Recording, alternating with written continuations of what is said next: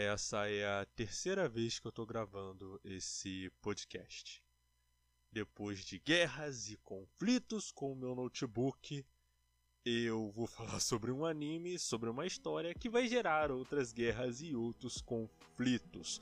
Pois no podcast de hoje Todo Mundo Odeia, vamos falar sobre Gabi, Eren e alguns problemas que eu tenho com Attack on Titan. Chega mais aí que eu te conto.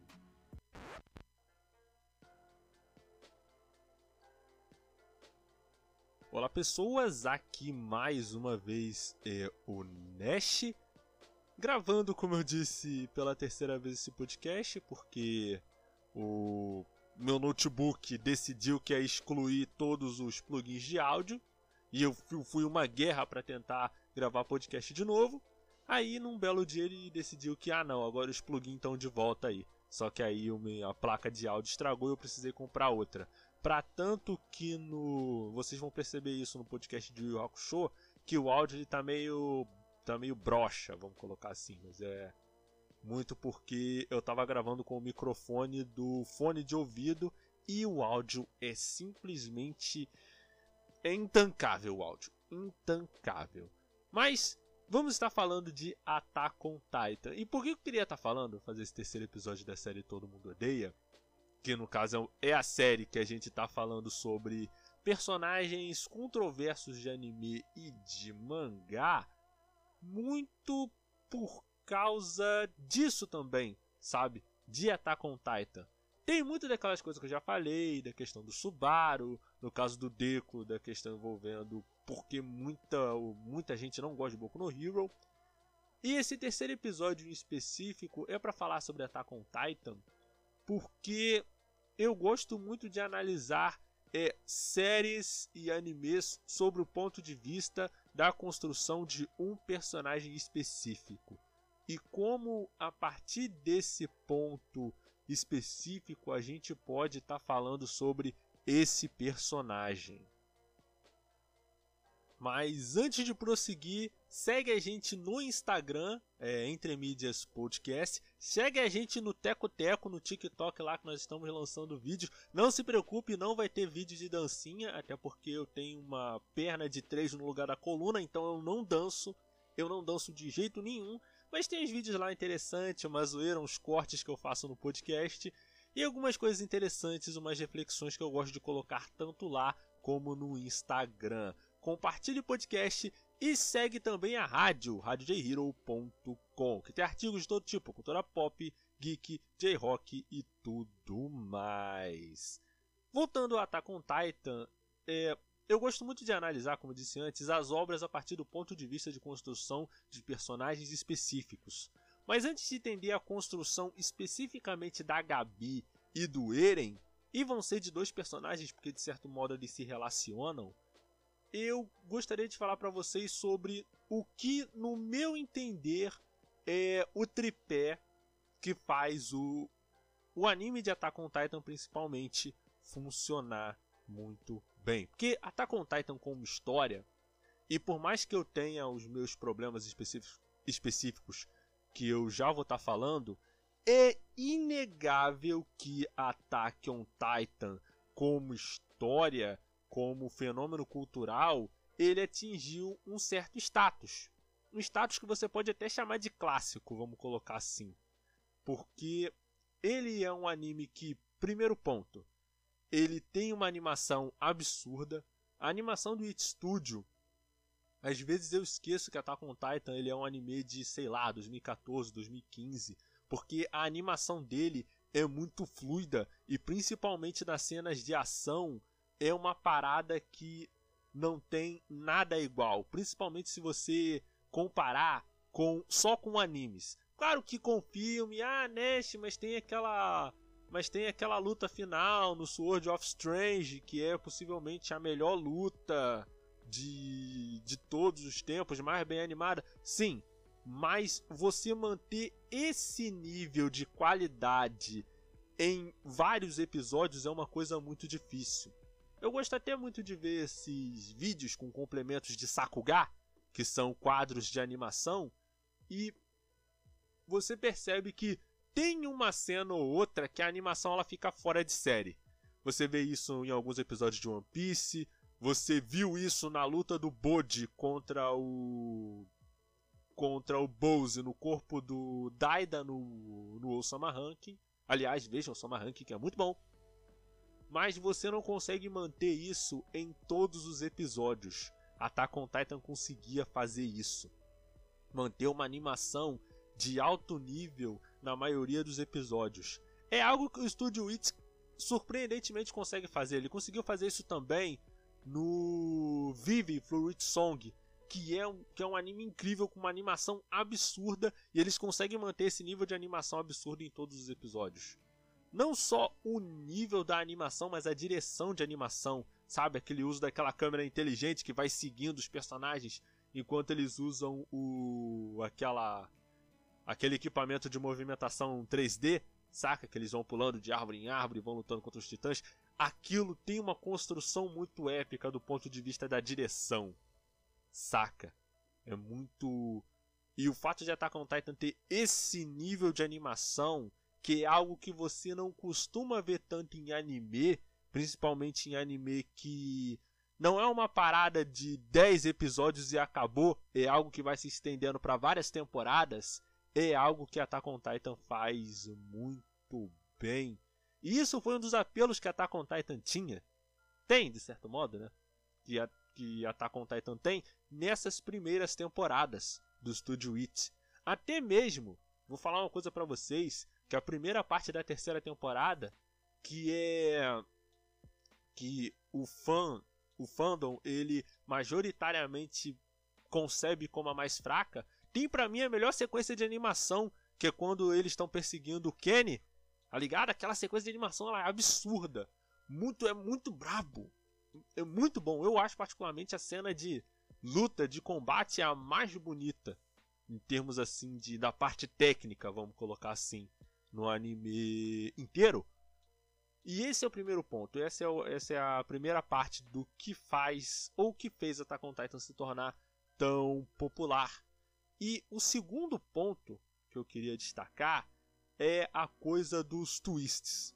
Attack on Titan ele sempre foi uma história e é por isso que eu até relevo um pouco os outros problemas que Attack on Titan tem, porque ele sempre foi uma história sobre ação e grandes revelações, acima de qualquer outra coisa.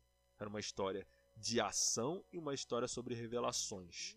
Você, a cada nova revelação, você mudava o ponto de vista sobre o mundo ao redor dos personagens.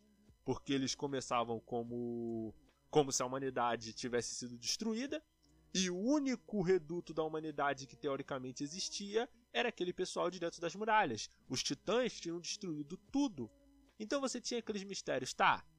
O que aconteceu? Por que a humanidade perdeu a guerra? Por que os titãs eles não comem outros animais e outras árvores, só os seres humanos? O que são os titãs? Por que tem humanos que conseguem se transformar em titãs? O governo está escondendo alguma coisa? O reino está escondendo alguma coisa? O rei está escondendo alguma coisa? Quais são os mistérios por trás dessas pessoas que conseguem se transformar em titãs? O que elas estão querendo fazer dentro das muralhas? O que tem dentro das muralhas que eles querem tanto? Por que o Eren consegue se transformar? Tem alguma coisa a ver com o pai ou com a mãe do Eren? E a história girava em torno dessas perguntas e da construção do mistério em volta dessas perguntas. E isso que muitas vezes sustentou Attack on Titan muito, muito tempo. Eu devo imaginar como era na época que saía os capítulos dos episódios de Attack on Titan, como era o pessoal teorizando, pensando o que ia acontecer em seguida, sabe? do que, ah, qual vai ser a próxima grande revelação, o que vai acontecer. Eu fico imaginando que isso gerava uma certa, um certo cenário de especulação muito grande. E isso é uma coisa que você não pode subestimar. Por quê? Porque se você tem uma série em torno de mistérios e as pessoas estão falando sobre os mistérios dessa série, é algo que vai manter a série relevante. As pessoas vão continuar assistindo, é, o debate central vai se girar em torno disso, isso gera um burburinho e mais pessoas vão ficar curiosas para ler ou para assistir Foi isso que aconteceu muito com WandaVision. Porque saía um episódio novo, aí tinha um mistério. Ah, o que está acontecendo? Por que, que o Pietro da. O Pietro Mercúrio dos filmes da Fox está tá aparecendo? Será que vai aparecer o Mephisto? Será que vai aparecer o Kiton? É, será que é só a Agatha mesmo? Será que vai aparecer o Darkhold? Como é que vai acabar? A Wanda vai ser uma heroína? A Wanda vai ser uma vilã? Vai descambar para uma dinastia M? Ou para alguma outra coisa? Claro que a série, a WandaVision, acabou frustrando a expectativa de muitos. E não se engane, a série plantou essa expectativa sim. Não é nada de, ah, o fã da Marvel tava esperando. Não. A série plantou essa expectativa sim e não cumpriu essa expectativa. Mas eu não tô falando de WandaVision aqui, tô falando de Attack on Titan. Só tô fazendo aqui uma comparação. E Attack on Titan tinha muito isso, essa coisa da especulação, do mistério. Por isso que a quarta temporada, quando os, os plot twists acabaram e eles tiveram que ir para construção de personagem e de temática, a coisa meio que começou a se embolar muito forte. Mas a gente vai estar chegando nessa parte aí depois, quando eu for estar falando da construção de personagens em si. E o terceiro ponto do que tornou Attack on Titan uma história tão popular é toda essa coisa da luta da humanidade contra os titãs.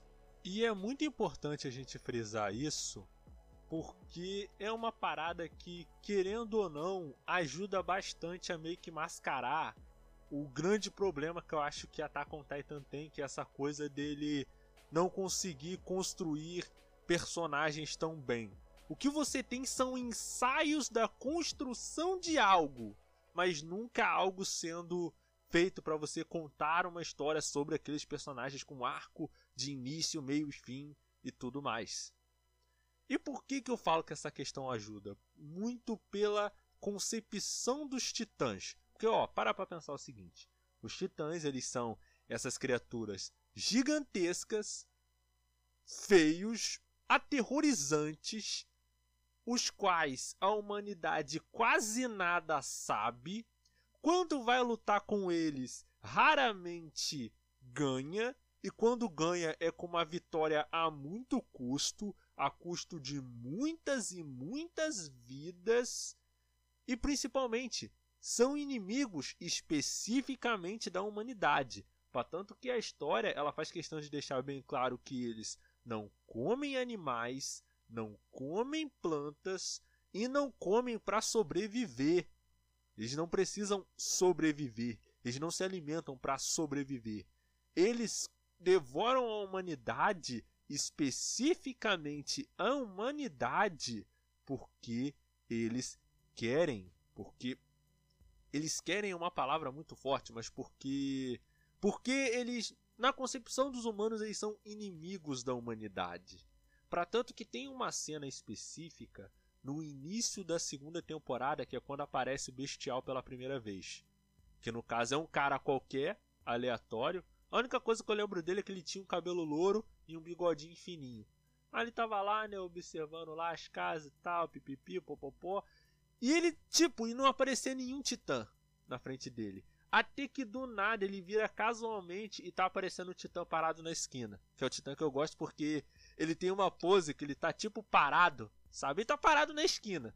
Já viram, já viram aquelas, tem, aqui no Rio de Janeiro tem muito, que é aquelas, tipo aquelas nega de nega de janela.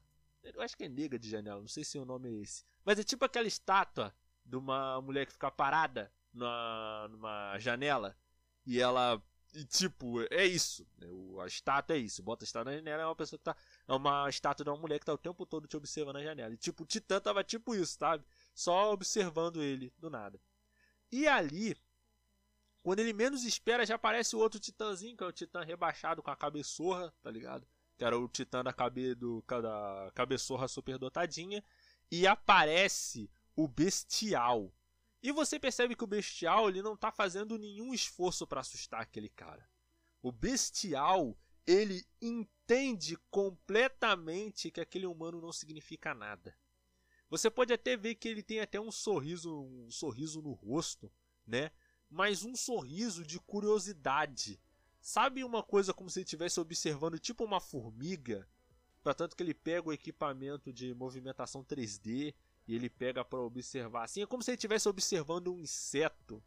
E você vê aquilo do ponto de vista do ser humano, e você vê aquela criatura que ela tá sorrindo, tá olhando para ele até com uma certa tranquilidade, você não vê raiva ou desprezo de certo modo no olhar daquela, da, daquele ser, daquela criatura, mas você percebe que ela é toda tem todas umas marcas assim primitivas e tal, e você vê aquele rosto e você sente um medo naquele cara. E quando ele morre é muito brutal. Ele começa a gritar pedindo por ajuda enquanto ele é rasgado. Aí, ó, tipo, é, eu acho interessante no, no Attack on Titan que ele, mesmo que ele seja muito sanguinolento, ele não chega a ser tão brutal quanto o Guts, que tem evisceração, que tem tripas e tal, e é muito mais é cru, eu não diria cru, mas eu diria que a violência dele ao mesmo tempo que ela é absurda, ele é muito realista no sentido de mostrar vísceras, entranhas, olhos saindo para fora e tal. Attack on Titan ele não chega nesse nível de cruência, mas ele consegue mostrar como aquela, aquela violência ela é brutal muito indiretamente Pra tanto que nessa cena você não vê o Titã rasgando ele, mas você vê só a sombra, saca? Dele sendo rasgado e tal. E isso é muito. Isso é muito brutal, de certo modo. Tem uma outra cena dessa também, que é até quando eles estão tipo numa torre, e quando a Ymir ela vai revelar que ela também é um, é um titã, tá ligado? No caso, ela é o titã mandíbula. Ela é ela é o antepenúltimo usuário do Titã Mandíbula, que depois vem o. vem aquele cara lá, o porco? Depois vem o Falco? O Falco vira Titã Mandíbula? Não tenho muita certeza, acho que sim. É. E aí, na cena, nessa parte, tem o pessoal lá que tá protegendo, que é até o pessoal do, do grupo do Levi, eu acho, não tenho muita certeza. E aí, ele tava vendo que ele tava prestes a ser devorado. Ele tava cercado por vários titãs, esse cara. Ele tava pensando assim, pô, se eu vou morrer de qualquer jeito, pelo menos eu vou morrer bebendo. Aí ele pega uma garrafa de bebida que ele tá lá. Só que quando ele vai virar a garrafa de bebida, a garrafa tá vazia. E ele se desespera muito, ele começa a gritar e tal. Aí quando o Titã ele vai puxar ele, ele começa a gritar e tal. Só que quando ele bate na cabeça, o pescoço dele já quebra, ele já para. E isso é uma cena Assim, ao mesmo tempo que ela é uma cena pequena, ela tem um nível de brutalidade muito grande, porque naquela situação é como se o desespero daquele cara, de tudo a vida dele tá prestes a acabar, ele acaba num sopro. Sinal de que a humanidade naquele mundo de titãs e tal é muito insignificante. E todos esses fatores acabam contribuindo para você ficar justamente do lado da humanidade, para você comprar essa guerra que eles têm com os titãs, porque a vida deles não significa nada, basicamente. E esses três elementos, a animação e principalmente essa coisa dos twists e dessa luta brutal e desigual da humanidade contra os titãs, ele foi, ele foi um tripé que foi muito importante para manter a história de Attack on Titan a despeito dos, dos vários outros problemas que eu vou estar tá analisando mais para frente é uma história que era tão cativante, principalmente muito engajante. Você vê que, a despeito do final, que foi terrível, com, culminando com o que talvez foi um dos piores quadros de mangá da história, que eu já vou estar falando nele mais tarde, talvez fale no terceiro bloco, ele tornou a história de Attack on Titan tão popular. Mas aí você está pensando, Nash, quais são os problemas? Quando você vai falar da Gabi e principalmente do Eren. Ah, meu amigo, vou estar falando isso no próximo bloco. Fique agora com os comerciais, aqui na rádio J-Hero, do seu jeito, do seu gosto. Rádio J-Hero. Continue ligado, voltamos já. から出たら誰かに見られちゃうよ Animes, notícias, curiosidades e muito entretenimento relacionado à cultura oriental. Tudo isso em um único site. Para conhecer esse mundo otaku, acesse www.garotasquecurteanimes.com.br e aproveite todo o conteúdo relacionado às coisas que você mais gosta. いらっしゃいませこちらでお召し上がりですかは、は、はい。その、こ、こ、こ、こちらで、め、 召し上がり。ご注文どうぞ。は、は、ハンバーガーで。単品でよろしいですか？あ、はい。その、水とかって、あの、その、K-Pop Amino PT é uma comunidade onde as pessoas podem interagir entre si através de blogs, quizzes, chats e jogos. Os assuntos vão desde K-pop, doramas e a cultura sul-coreana. Lá você pode participar de eventos e premiações semanais pelos times oficiais da comunidade. Venha participar procurando por K-Pop Amino PT no aplicativo Amino e fique por dentro de tudo deste universo.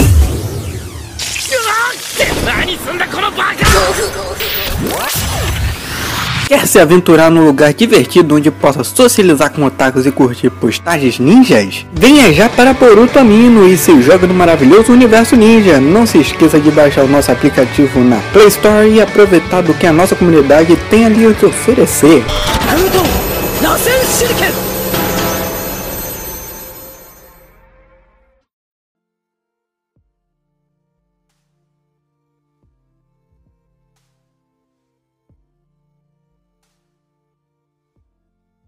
E voltamos, galera. Aqui é o Nash com a segunda parte do nosso podcast Todo Mundo Odeia, episódio 3, Gabi e Eren. E cara, eu queria estar começando, né? Eu queria estar falando sobre a Gabi e o Eren especificamente, porque assim, eu tenho muitas coisas para falar sobre Attack on Titan, mas eu nunca tive exatamente a oportunidade de falar.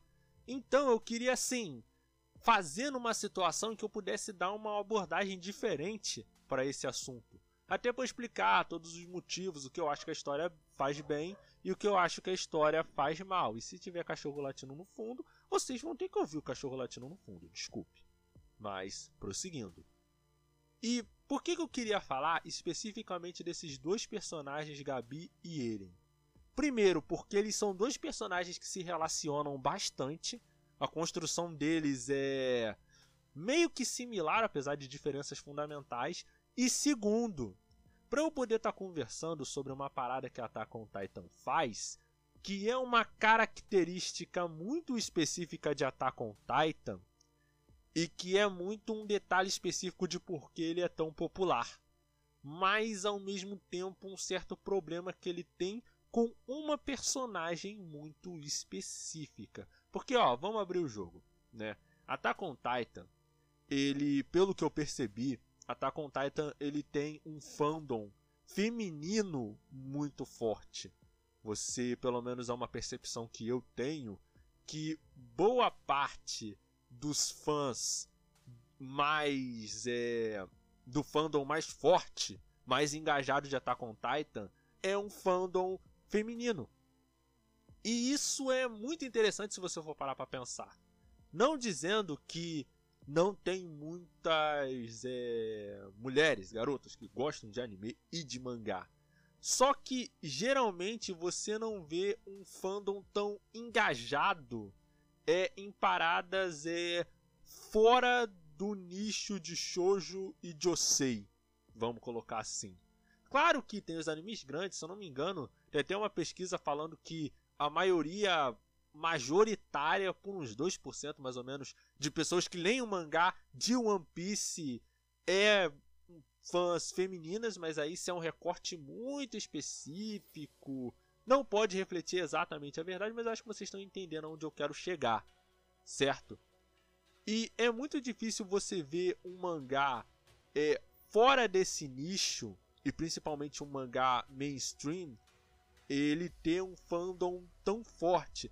Claro que tem alguns mangás específicos como Bungo Stray Dogs ou Tokyo, Re é, Tokyo Revengers e tudo, mas eu acho que dos animes grandes, dos maiores, creio que o Attack on Titan é um, tem um fandom muito grande de mulheres, principalmente o fandom mais engajado, vamos colocar assim.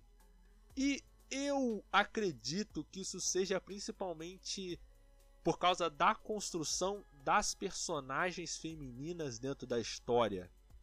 Não só da construção, mas principalmente da forma como o anime e o mangá vai tratar esses personagens, essas personagens, no caso, porque elas são personagens é, femininas ativas, atuantes na história, com uma personalidade forte, bem diferente, e principalmente você percebe que o modo como a história vai retratar essas personagens, até mesmo na forma como elas são desenhadas, a forma como o mangá e o anime vai meio que mostrar essas personagens, é uma parada muito forte, principalmente muito digna, sabe? Você percebe que esse que o anime e o mangá de on Titan, ele não vai tentar sexualizar as personagens de forma que elas apareçam só um objeto e um veículo para criar cenas desse ou daquela maneira.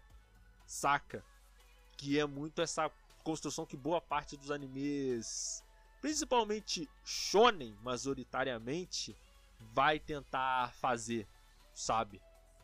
Porque poderia ficar falando isso, que para mim o problema não é tanta erotização, mas sim o, o, modo meio boboca como ele vai usar essa erotização dentro da história. É sempre uma coisa muito pendendo pro idiota, sabe?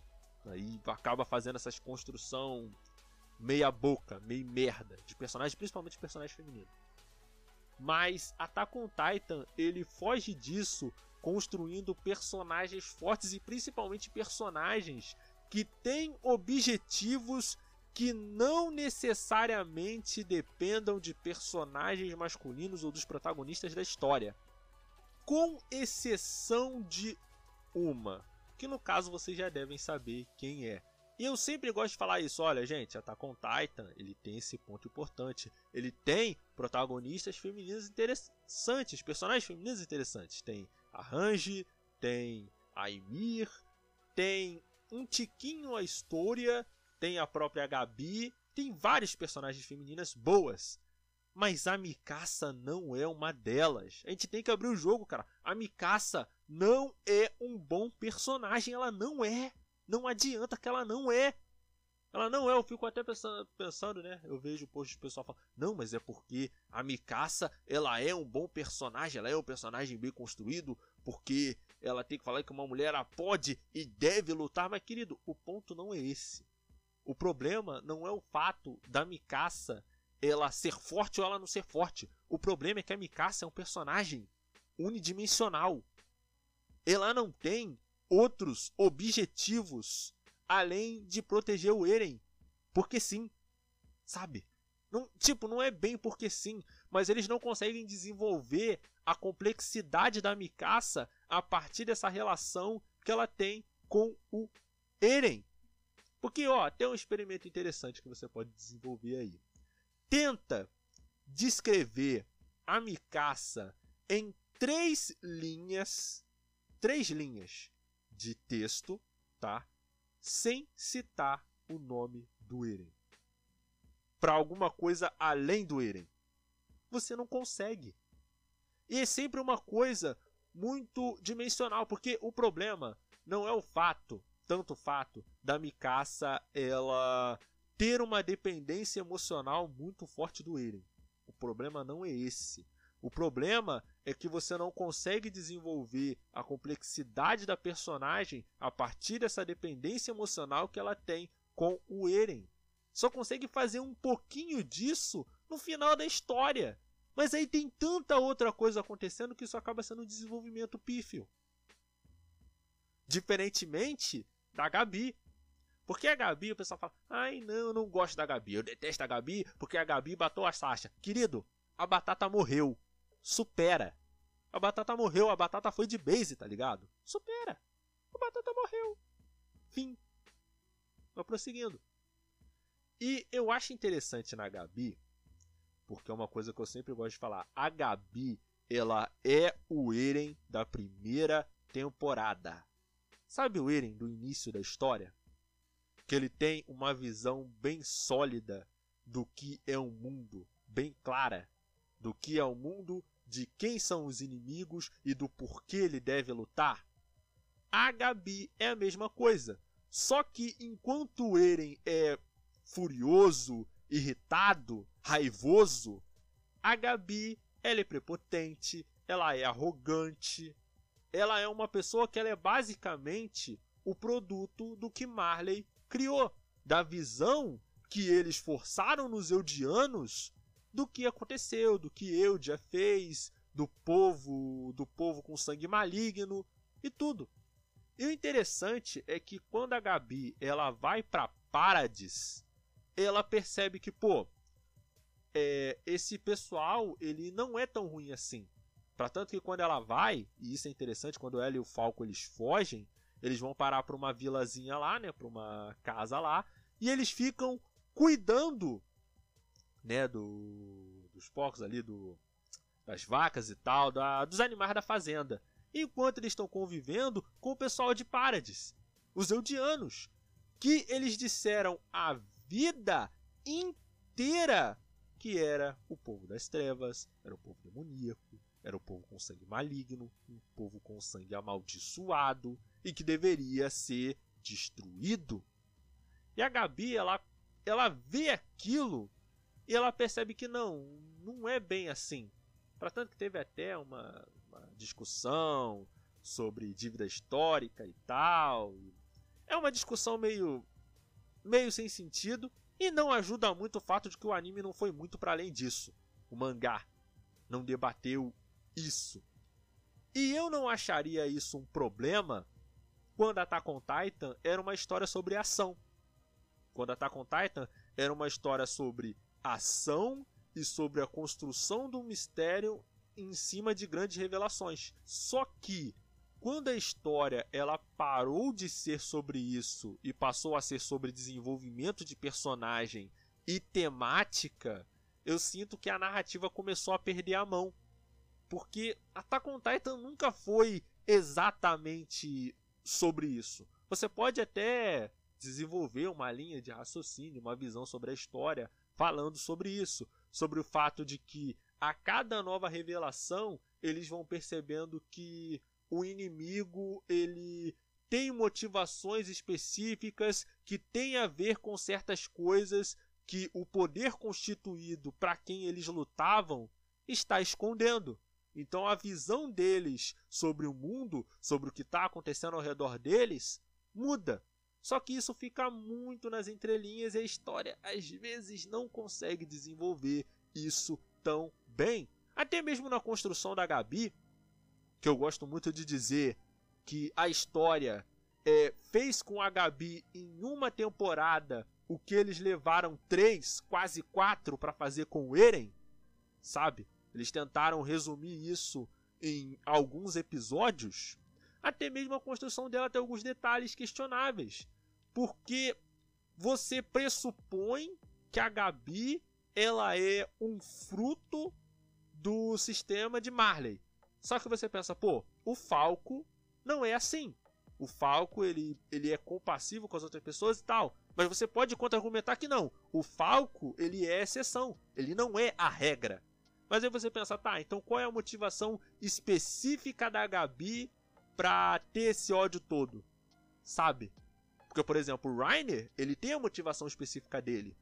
O Zeke tem a motivação específica dele para ter traído o pai dele, o Grisha, né? o Grisha Jäger, o pai do, do Zeke, e ele ter se bandeado pro, pro lado de Marley.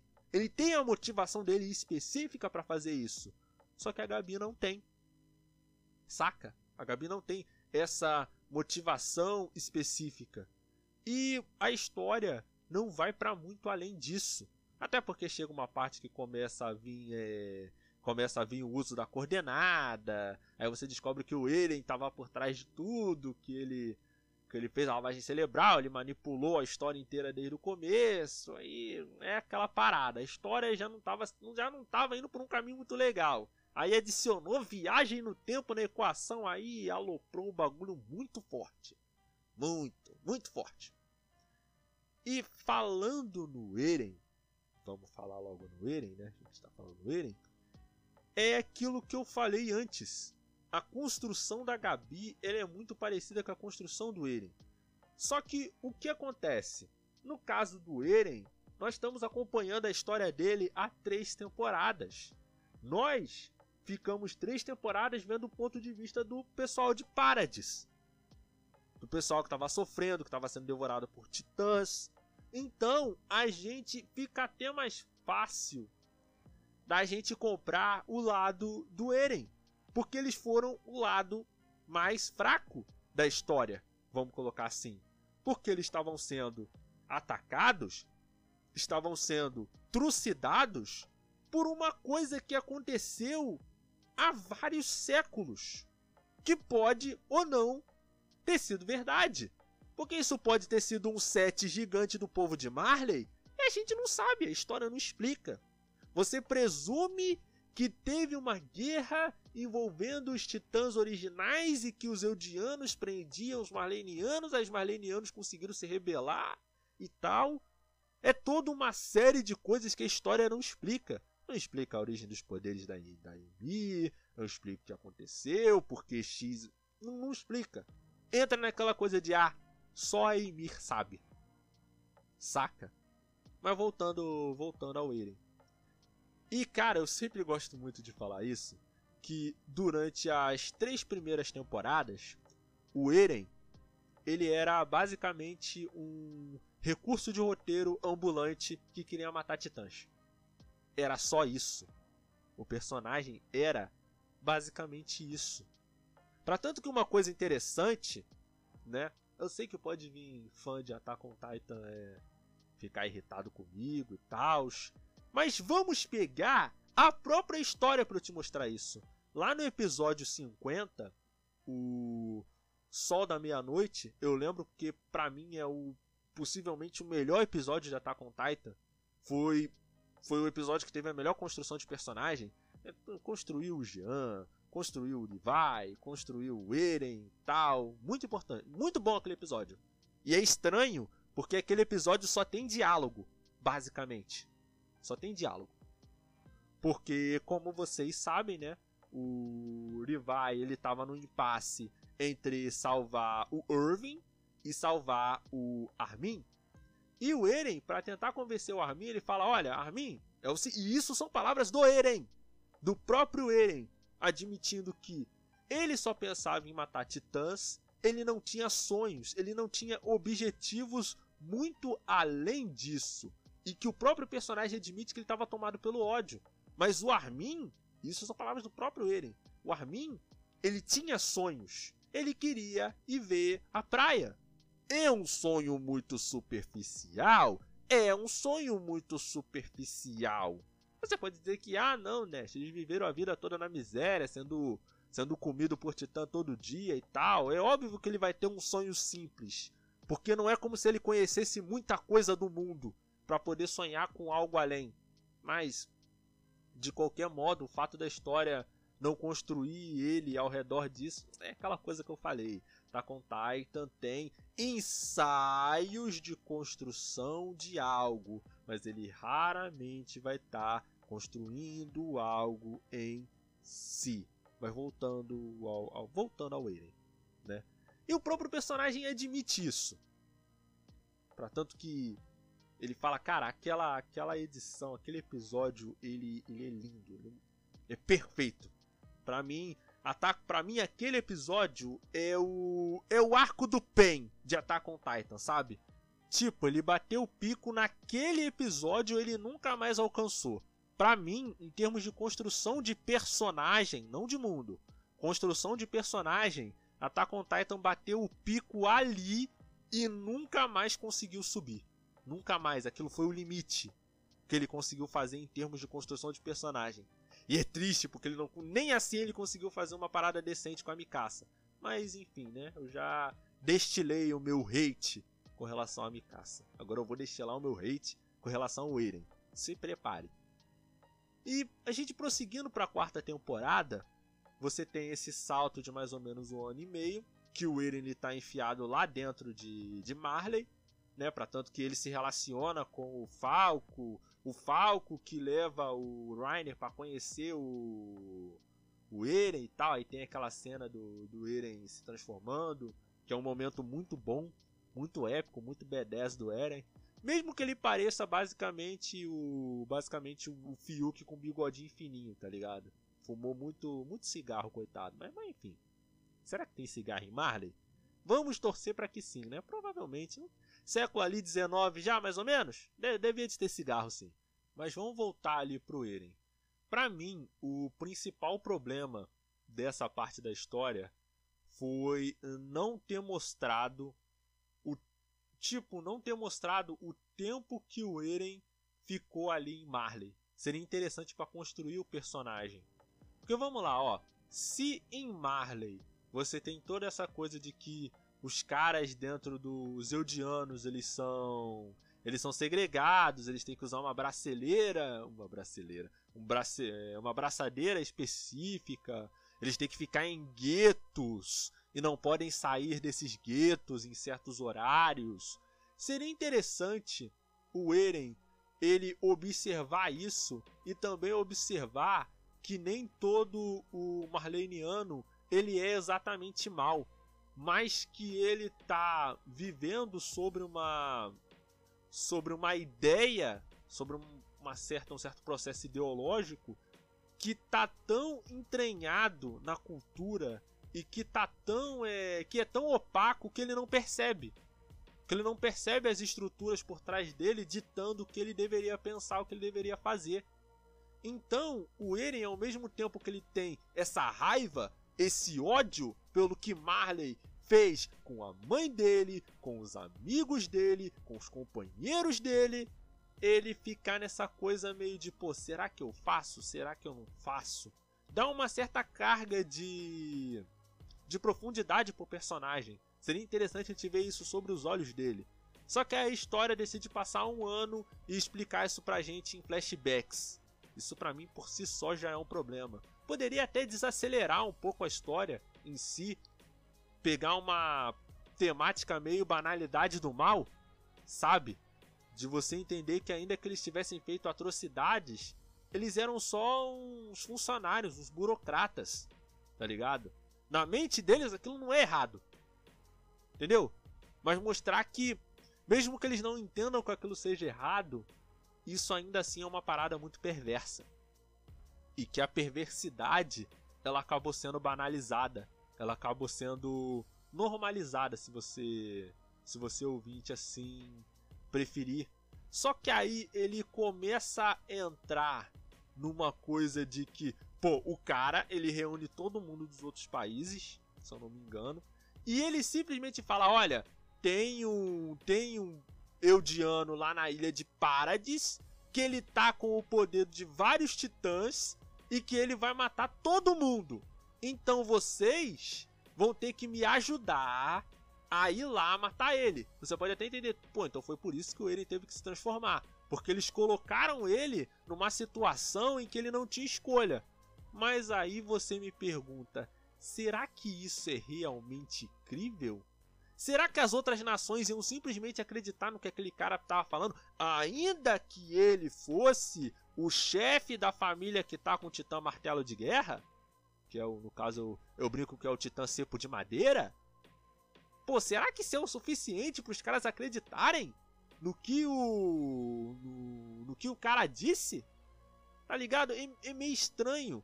São atitudes que parecem mais uma coisa do roteiro tentando criar uma situação em que pareça que o Eren não tem escolha.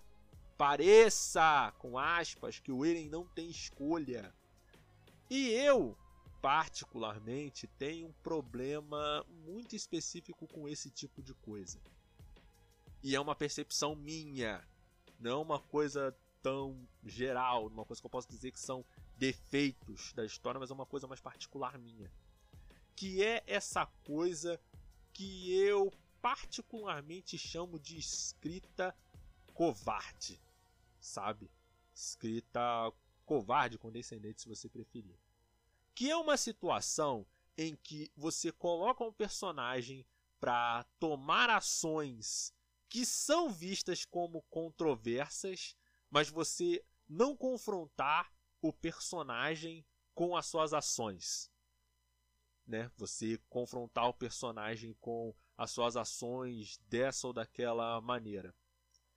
E por que, que eu falo que isso é covarde? Porque isso é condescendente. É como se você estivesse dizendo: ah, ele fez tudo isso, ele fez, aconteceu, aloprou, arrepiou a boca do balão, mas olha como ele é coitado. Ele passou por tanta coisa, ah, você tem que entender que ele foi obrigado a fazer isso. Ele foi forçado a fazer porque o mundo dele é muito mal. Aí ele foi forçado a ter que matar centenas de milhares de outras pessoas, muitas delas inocentes, inclusive. Mas a gente não vai entrar muito nisso daí, né? E assim, eu prefiro muito mais quando o personagem, o protagonista, ele toma ações que são vistas como controversas, como matar pessoas inocentes, ou se omitir quando algo, quando algo de ruim acontece, ou até mesmo ele tomar ações que ele pensa que são boas, mas que o efeito colateral delas acaba gerando um, uma espiral de morte e de ódio. É uma coisa que acontece bastante, por exemplo, com o Leruxo de, de, de Code Geass. Eu falo, eu meto o cacete mesmo no Code Geass, falo, falo mesmo. Code Geass é uma obra muito questionável em, em certos em certos aspectos, né? Eu, go, eu gosto, acho as batalhas de mecha um bagulho muito absurdo, de mecha de Code Geass é um bagulho muito lindo. Acho talvez Acho que talvez são um dos mechas mais bonitos que eu já vi em anime. Eu acho que para mim só perde pros. pros talvez os mechas de Iron Blooded Orphans. Né? Talvez. Em alguns aspectos, inclusive. Mas voltando à construção de personagem. O Lerush, ele, por mais que ele seja uma pessoa inteligente e até certo ponto calculista, ele ainda é alguém que sente ele ainda é uma pessoa que é confrontado com os próprios erros. Não é como se ele fosse frio e flamenguista e o resto do universo inteiro respondesse exatamente do jeito que ele quer. Ele é inteligente, ele toma ações inteligentes, mas como o universo ele é imprevisível, ele vai reagir de formas e de maneiras que ele não espera. E ele sente isso. Ele ao mesmo tempo sente, ao mesmo tempo que ele sente que ele precisa manipular pessoas para chegar aonde que ele quer, ele ainda sente quando em nome dessa manipulação, pessoas que ele gosta sofrem. Isso é uma parada muito interessante. Ou é interessante também quando a história, como por exemplo faz com, por exemplo, no caso de Vilã de Saga, no caso de, do Thorfinn, ainda que você entenda o motivo do Thorfinn se vingar, que é porque o Eskelad matou o Thors, e aí no caso o Thorfinn ele se une ao Askeladd, se une ao, ao bando do Askeladd para poder algum dia tentar matar ele. Ainda que você entenda essa motivação, você também entenda que entende que o Thorfinn ele se tornou tão frio e tão insensível que ele não se importa de matar pessoas ou de botar uma vila inteira inteira em perigo, em risco, em prol de se aproximar do Escalad e esperar o momento perfeito para matar ele. Tanto que o arco do Thorfinn inteiro, que vai de depois do que o anime adaptou até o final da, do Mar Báltico, que aí é, é para papo de mais de 100 capítulos de construção de personagem, tudo isso para ele e de uma pessoa que só tinha vingança como na mente dele, para tanto que quando o Eskeled morre, ele fica completamente sem rumo, ele não sabe o que fazer porque ele não tem uma ideia de futuro, porque tudo na mente dele ele queria se vingar do Eskeled, ele queria matar o Eskeled, e quando o Eskeled morre, ele não sabe mais o que fazer, até você chegar ao ponto de que ele se torna uma pessoa que é absurdamente. Ele é um pacifista extremo. Mesmo ele tendo a muitas boas habilidades de combate, mesmo ele tendo esse instinto guerreiro dentro dele, ele ainda quer resolver as coisas de forma que não inclua violência, porque ele entende que a violência só gera mais e mais violência. Ou até mesmo, cara, você pode até criar um arco como o do Lerushi, que ele acaba se afundando até chegar no limite de que no final da história ele é basicamente o antagonista final. O vilão final, vamos colocar assim, quando acontece aquele, aquele, aquele twist que foi o que salvou o final de Code Geass de ser uma merda. Porque antes daquela última parte dos três últimos episódios, Code Geass ele tinha virado um evangelho merda. Sabe Evangelion? Você pega Evangelion. Pega Evangelion, faz uma versão de Evangelion. Merda. É a última parte lá que envolve, ah, que envolve uma coisa do inconsciente coletivo que a, que a mãe do Lerushi e o Charles, a, cara, aquilo foi uma merda. Aquela segunda temporada já não era boa. Tinha os Knights lá, que eram os personagens que não importa. Tavam, forçaram ainda mais o fanservice na Karen, que é uma coisa que eu fiquei muito fulo, porque era um personagem com potencial incrível. Eles pegaram esse potencial, botaram num. embrulharam, colocaram num, numa caixinha de presente, colocaram um lacinho nessa caixa e jogaram pela janela. O potencial da personagem. Saca? Foi um potencial desperdiçadíssimo. Desperdiçadíssimo de personagem. Mas enfim, né? Eu não vou estar. Tá eu já fiz bastante do meu rage de, de Code Geass e tal, lá no meu podcast sobre protagonistas e vilões, que eu inclusive falei do Eren também. Mas, prosseguindo. Mas com tudo isso, você tem a construção do Lerushi, que é uma construção assim de personagem muito consistente, sabe? No sentido de que ele é um personagem muito bom e com muita nuance, principalmente.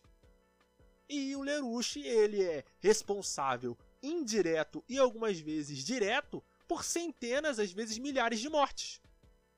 Então o ponto não é o protagonista não fazer X ou Y.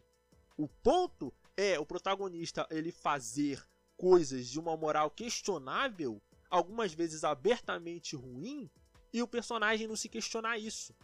A história não questionar o personagem sobre isso e a história basicamente confirmando tudo que o protagonista é, colocando ele num pedestal pelo fato de que ele ser um coitado que sofreu na vida, automaticamente dá permissão para ele, para ele basicamente fazer tudo. E isso é de um, isso é de uma covardia muito grande. O que nos leva ao talvez um dos piores quadros que a cultura pop japonesa de mangá já produziu, com o Armin falando pro Eren, simplesmente Eren, obrigado por ser um assassino em massa por nós. Cara, isso é problemático em tantos níveis. Isso, primeiro, não condiz com a construção do Armin. É uma coisa que não faz sentido. Principalmente porque, por causa do Eren, os Eldianos vão ser ainda mais perseguidos ainda. Mais perseguidos ainda. Porque agora, na história do mundo, vai ficar registrado que um Eudiano, um Eudiano foi responsável pelo massacre de, acho que se eu não me engano, 80% da humanidade. Tá, 80%. Então isso no fim das contas não resolveu nada. Não resolveu nada. E a própria história tem consciência disso quando no quadro final do Attack on Titan tem o mundo ele tá em guerra de novo e o gurizinho que tava lá acaba indo para a mesma árvore que a Emir foi lá no começo cronológico, logicamente, da história. E você pode vir me argumentar, mas Nash, o ponto todo da história é esse. É porque o ciclo de ódio nunca acaba. É uma mensagem pessimista. Ok, eu entendo isso, eu entendo o que o mangá tentou fazer. Só que, amigão, amigona, amigone, será que tem aumentativo para o nome neutro? Vou procurar depois. Mas, mas enfim, uma indivíduo, pessoa, ser humano, existência singular. com cognição qualquer. É, você poderia fazer exatamente a mesma coisa, tornando o Eren abertamente uma pessoa ruim. Porque se você for parar para pensar, vamos voltar lá no começo da história, tá? Vamos pensar. O Eren já tinha o ímpeto de lutar, de buscar pela liberdade, vamos colocar assim, e de lutar por essa liberdade desde antes dos titãs atacarem. Para tanto que o Eren, é, eu acho que se eu não me engano, antes do, dos titãs atacarem, se não estou enganado, se não estou enganado, o Eren ele já admirava o pessoal da da tropa de reconhecimento, mesmo o resto da população inteira esculachando eles, sabe? Falando que eles tipo, não não esculachando exatamente, mas os vendo com maus olhos, porque eles saíam para explorar num grupo X e voltava com vários mortos nas costas e sem sucesso nenhum. Então eles acabavam sendo desvalorizados muito por isso. Para tanto que os 10 melhores catetes, é, quando eles terminam de treinar lá no lá no exército lá dentro de Paradis, esses 10 catetes são os únicos que podem escolher para onde que eles vão. E essas disposições elas são muito disputadas, porque o cara que entra, ele quer ficar como quer ficar na polícia militar, porque ele não quer ficar na guarnição esperando o titã chegar e nem na tropa de exploração, tendo que ficar tancando bestial, ficar tancando é, colossal, ficar tancando titã parado na esquina, titã cabeçorra e toda a fauna de bicho grande, de bicho pequeno, de bicho que pula, de bicho que não pula, de bicho que corre, de bicho que fica parado. Eles não querem tancar esses caras, por isso que eles querem ficar mocosado lá na, na, lá na polícia militar, que eles ficam dentro das muralhas, ficam bebendo e jogando truco. Então, com tudo isso que eu acabei de explicar, você começa a perceber certas leituras que são feitas dessa história. Porque se vocês for pararem para pensar, Attack on Titan ele tem uma valorização do ideal militar em cima do ideal de governo, para tanto que eles batem na tecla de que o militar que ele vai para o fronte para lutar, ele tem muito mais valor que o policial que fica, do militar que fica, mesmo você sabendo que é basicamente um milagre e o poder da coordenada que mantém aquelas pessoas num espaço confinado em que as pessoas continuam nascendo, continuam nascendo pessoas e o campo não aumenta porque eles têm um espaço limitado dentro das muralhas. O mero fato de não ter estourado uma rebelião ali dentro já diz muito sobre como a segurança pública lá funciona. Então você tem isso, você tem essa desconfiança natural do governo, que o governo está sempre mentindo, que o governo está sempre manipulando os fatos, manipulando a história, um ideal particularmente brutal e destrutivo de liberdade, mas ah, neste você está inventando coisa. Cara, o cara que estava lutando em nome da liberdade matou milhares de pessoas. Grande parte delas inocente. Vou deixar eu frisar aqui. Porque se fossem pessoas lutando no campo de guerra, eu até não falaria tanto, porque são consequências de guerra. O ideal é que não tenha. Mas quando você está numa situação que você tem que lutar, em que você tem que guerrear, é natural que você tenha baixas.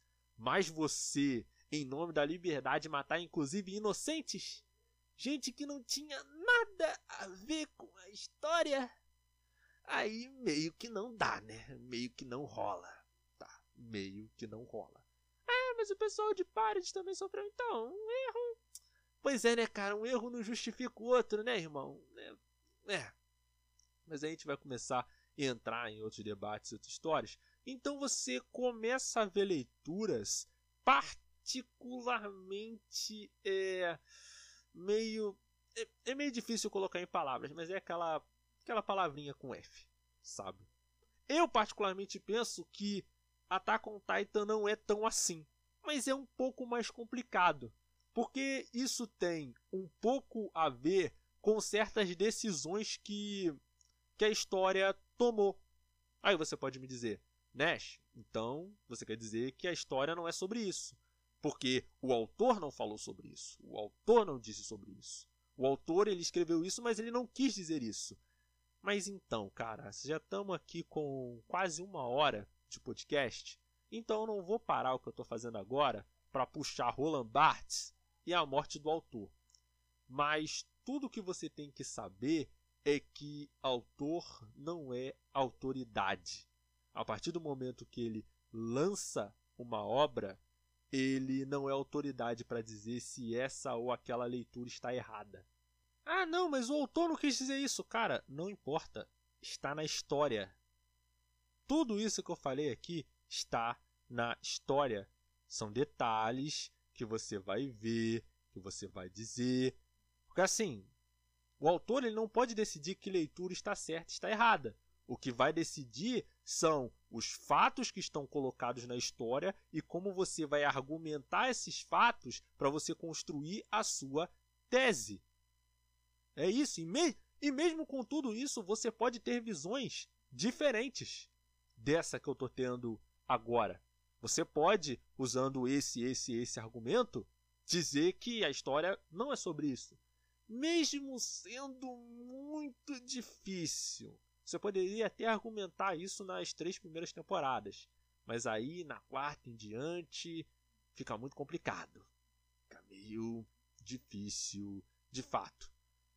E resumindo, eu diria que Attack on Titan ele é uma história que tem uma ação muito boa, uma construção de narrativa, de plot twist, de revelação muito boa mas quando ele foi passar para temáticas mais, é, digamos, filosóficas, ele acabou meio que escorregando, mais pela falta de tato na hora de construir personagens do que algum outro detalhe, né? E esse é o final do podcast. Eu agradeço a você que está ouvindo de manhã, de tarde à noite. Temos os nossos parceiros lá no Instagram. Siga lá a gente no Instagram e no TikTok, arroba Entremídias Podcast. Lançamos podcasts novos todas as sextas-feiras ao meio-dia e todas as sextas-feiras às 8 horas da noite em radiojhero.com. Acesse lá que tem artigos de vários tipos, cultura pop, geek, J-rock e tudo mais. Aqui é o Nash. Tenha uma vida longa e próspera. Até a próxima.